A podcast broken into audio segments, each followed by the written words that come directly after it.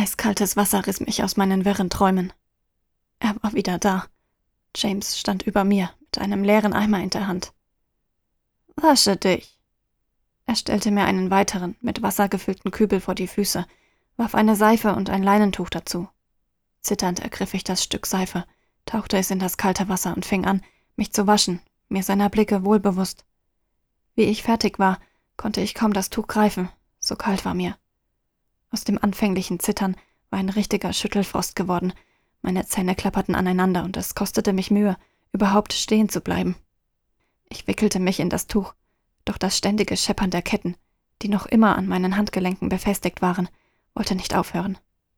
In dem Moment, in dem James einen Schritt vorwärts tat, stolperte ich zurück. Sofort überkam ich wieder diese Panik, die Todesangst. Nein, bitte nicht. Ich mache, was du willst. Bitte schlag mich nicht wieder. Seine Hand entriss mir das Leinen und warf es achtlos weg. Der kalte Stein drückte gegen meinen Rücken, und ich wusste, dass ich keine Chance hatte zu entkommen oder mich zu wehren.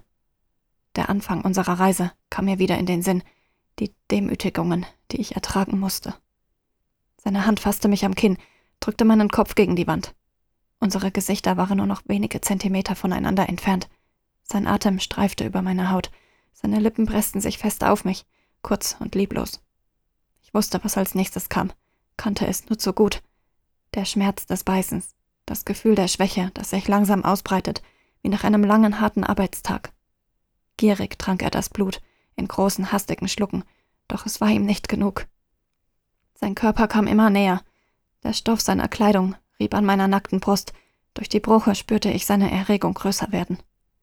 Unter Schluchzen und Wimmern flehte ich ihn an, es nicht zu tun, flehte und bettelte um mein Leben. Ein kleiner Funke Hoffnung kam in mir hoch, als er seine Lippen löste, doch dieser erlosch so schnell, wie er entfacht war, als ich in sein Gesicht sah. Sein Mund war zu einer gehässigen Fratze verzogen, und das nächste, was ich spürte, war ein Ruck an meinen Händen. James war auf die Kette gestiegen, um mich in die Knie zu zwingen. Langsam öffnete er seine Beinkleider, sah mich herausfordernd an. Du weißt, was ich will, und du weißt, was dir blüht, wenn du es nicht tust. Mit diesen Worten rutschten seine Beinlinge und seine Bruche nach unten.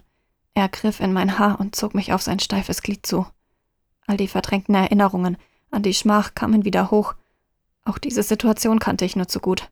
Und ja, ich wusste genau, was mir blühte, wenn ich es verweigern würde. Er würde mich halb totschlagen, tagelang hungern lassen, ohne Kleidung in die Kälte schicken. Und genau deswegen tat ich es nicht. Lieber würde ich jetzt sterben, hier in diesem Loch, anstatt noch einmal alles durchzumachen. Ich biss die Zähne zusammen, presste meine Lippen aufeinander und sah ihm entschieden in seine teuflischen Augen. In der Sekunde, in der ich diese Entscheidung getroffen hatte, bereute ich sie zutiefst. Mir war bewusst, mein Tod würde langsam und qualvoll sein. James zog seinen Gürtel aus, legte ihn mir um den Hals und zog zu, nicht so fest, dass ich sofort ersticken würde, aber eng genug, um mir volle Lungen zu verweigern. Mit einem Tritt brachte er mich ganz zu Boden. Ich schaffte es gerade so, die Hände abzustützen, bevor mein Gesicht auf die Erde knallte. Gierig sog ich Luft in die Lungen, wohl wissend, dass er den Gürtel nochmal zuziehen würde. Während ich um Atem rang, stieg James aus seinen Beinkleidern, die als Haufen Wäsche liegen blieben. Er kniete sich hinter mich, griff nach dem Gürtelende und zog erneut daran.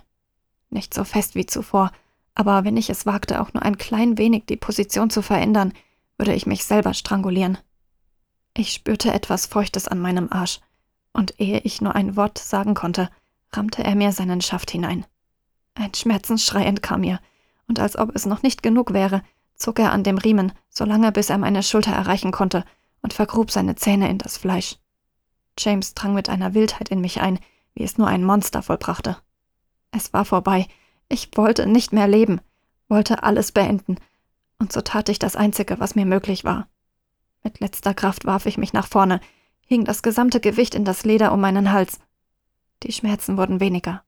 Eine angenehme Leere erfüllte mich. Endlich. Ich durfte endlich sterben. Meine Augen schlossen sich, und mein Geist fiel in endlose Schwärze.